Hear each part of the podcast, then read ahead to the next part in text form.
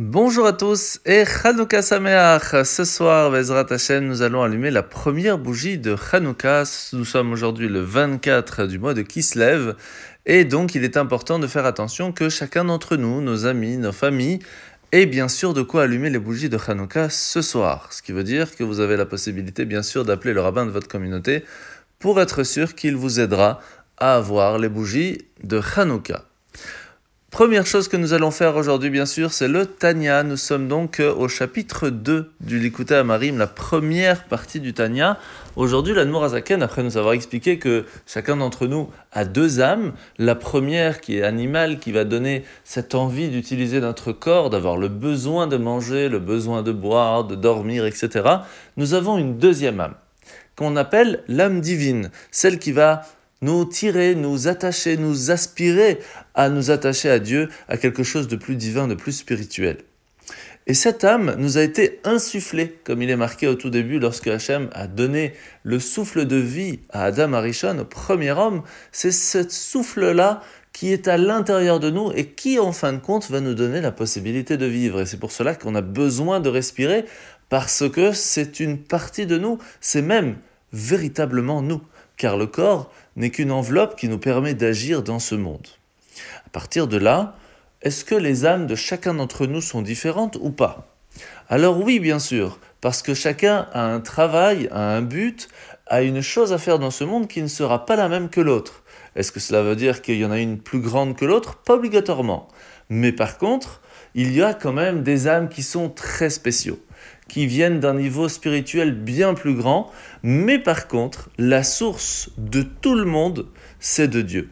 Et sur cela, il n'y a aucune différence. La différence va se faire pendant la descente jusqu'au corps, un petit peu comme lorsque la goutte qui permet de faire que l'enfant va grandir dans le ventre de la maman, tout vient de, de, la même source. Et pourtant, eh bien, il y a des membres différents qui vont grandir. De la même façon, cette euh, âme, cette source de l'âme qui va venir dans ce monde va grandir de façon différente selon le niveau et selon le passage dans les mondes spirituels. Ce qui fait qu'il y a des personnes avec des potentiels différents, des personnes avec des qualités ou des défauts différents. Et c'est à nous d'essayer au mieux possible de les travailler pour les parfaire. Par contre, on doit savoir que l'on peut donner des outils à notre enfant qui lui permettra de raffiner son âme. Et pour cela, le fait même qu'au moment de la conception, cela a été fait avec beaucoup de sainteté, eh bien cela aide énormément pour à ce que l'enfant ait les bons outils pour réussir dans sa vie d'un juif. La mitzvah de ce matin, c'est la mitzvah négative numéro 68. C'est l'interdiction au grand prêtre, au Kohen Gadol, d'entrer à tout moment dans le sanctuaire. On doit avoir du respect, de la crainte, surtout que dans cet endroit-là, la présence divine y est bien plus grande. Mitzvah négative numéro 165, c'est l'interdiction faite au Kohen de quitter le temple pendant le service. Mitzvah positive numéro 31, c'est le commandement qui nous enjoint de faire sortir les personnes qui ne sont pas pures du sanctuaire. Mitzvah négative numéro 77-77, c'est l'interdiction faite à toute personne qui n'est pas pure de rentrer dans la partie du sanctuaire. Alors, on parle ici dans le parvis, à l'intérieur de la porte de Nicanor, mais ce dans toute génération. Et c'est pour cela qu'il y a la mitzvah négative numéro 78, 78, c'est l'interdiction qui a été faite à toute personne qui n'est pas pure de pénétrer dans le camp de Lévi. Aujourd'hui, l'équivalent, c'est le mont du temple.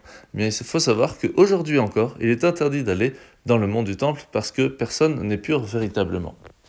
La paracha de la semaine. Nous sommes donc aujourd'hui parachat Vayeshev, où nous avons parlé que Yosef a été vendu comme esclave et va arriver chez Potiphar, qui était le chef des bouchers de Pharaon.